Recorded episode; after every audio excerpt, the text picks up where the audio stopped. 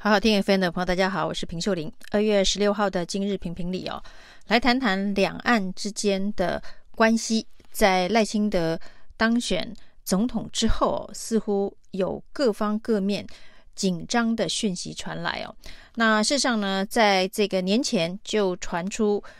这个台海中线有关于 M 五零三航线的争议啊。那中国大陆呢，绝对决定要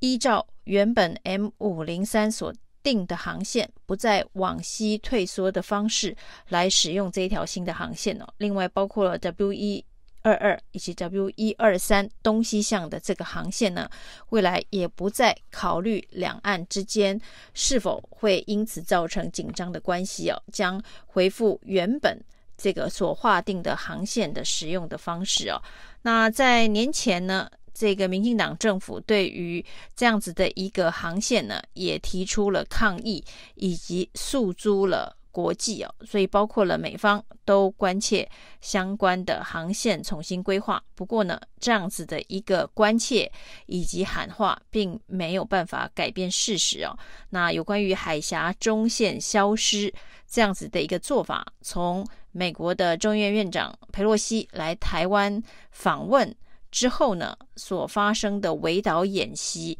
中共的演习的范围以及军机军舰这一个在台海周边活动的范围哦，都很明确地传达出未来不再有所谓固定台海中线的讯息。而这样子的一个状况的发生呢，一直到今年一月十三号赖清德当选总统之后，更明确的。透露出哦，就是连民航的航线 M 五零三这样子的一个航线的规划，未来都不再把台海中线呢视为一个有必要特别考虑避开航道的一个界限了。所以，所谓消失的台海中线呢，前一波在军事的呃用途上面，已经不再成为一个。隔开两岸的这个军事可能冲突的一个清楚的界限了。那接下来在民航的这个使用上面呢，也再度的明确化所谓的台海中线，未来呢只是一个虚拟心理上面的一个线呢，而不是呢真正能够区隔分隔两岸，不管是军机或是民航机的一个做法。那这个台海中线的消失之后哦，那最近又发生了有关于在金门、厦门之间的这个捕鱼的禁限制线，未来会不会也跟着消失的问题哦？那中国大陆的这个渔船呢，在这个金厦的北定岛海域哦，那在我方的海巡署巡防舰呢，认知上面呢是越过了这一个限制线，到了禁止线。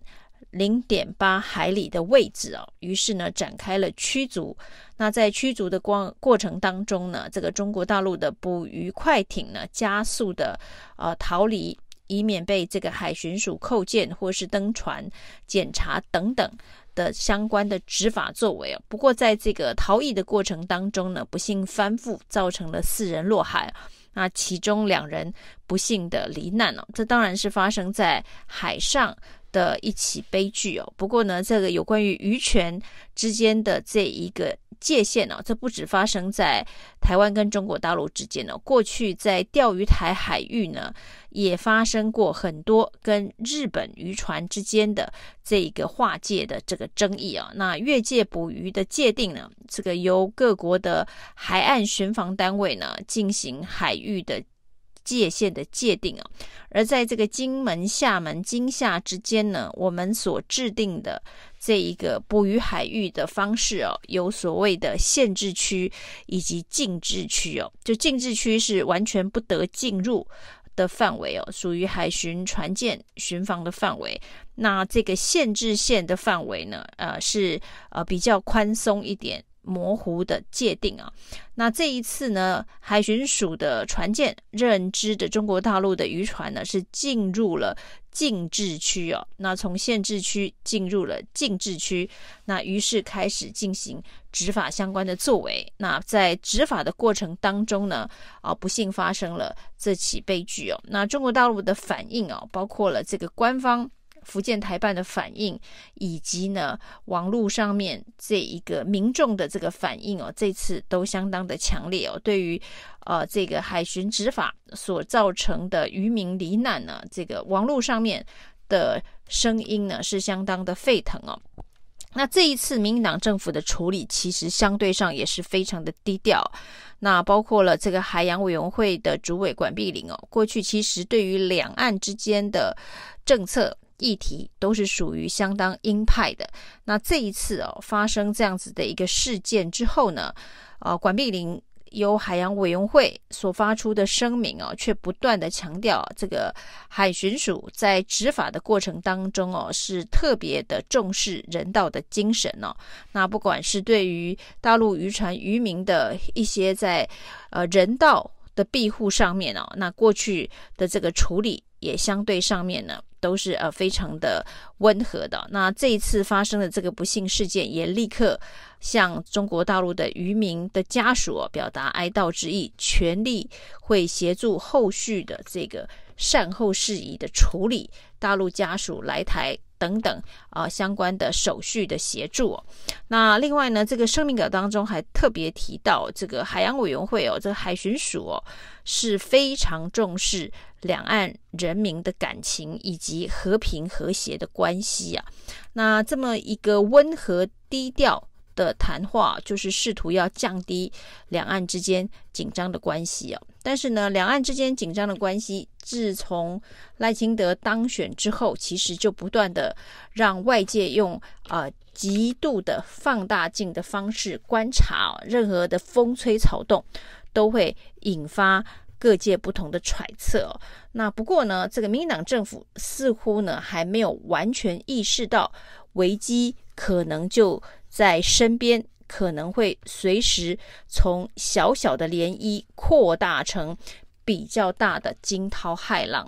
那不管是这一个 M 五零三航线的这一个调整啊，或者是这一次呢惊吓的。禁限制限会不会因为渔船翻覆造成渔民死亡事件，而也成为另外一条消失的呃两岸之间的这个界限呢？议定的界限哦，那未来的惊吓限制线会不会呢？对中国大陆来讲，也不再是一个双方有默契。哪个地方是属于禁止进入，哪个地方是属于限制进入，这样子的一个严格的规定。如果继这个台海中线呢被消失之后呢，惊吓的这个禁限制线也被消失，未来两岸之间可能发生的空中。的冲突，或者是海上的这个冲突哦，那都有可能让擦枪走火的情况使得情势的升高，这绝对是未来呢赖清德要面临非常严峻的两岸关系之间的挑战哦，随时都有可能小小的风波演变成极大的风暴。那另外呢，在这个敏感的时刻哦，这个。民党政府却对于两岸之间的这个旅游观光的政策哦，那